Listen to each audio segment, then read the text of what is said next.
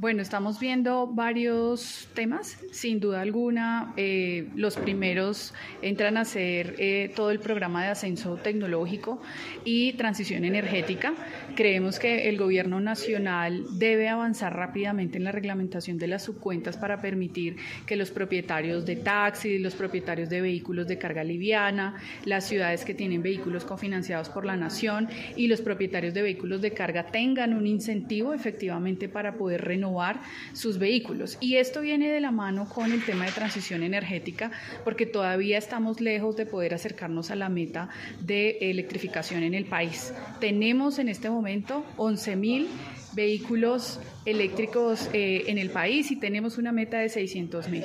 Esos son de los dos grandes retos que estamos viendo. Sin duda alguna tenemos que mejorar nuestros procesos de comercio exterior para darle competitividad a la industria. Tenemos que avanzar también en todos estos procesos de reactivación, pensando en diferentes estrategias que pueda realizar el sector, pero también impulso que nos pueda dar el gobierno.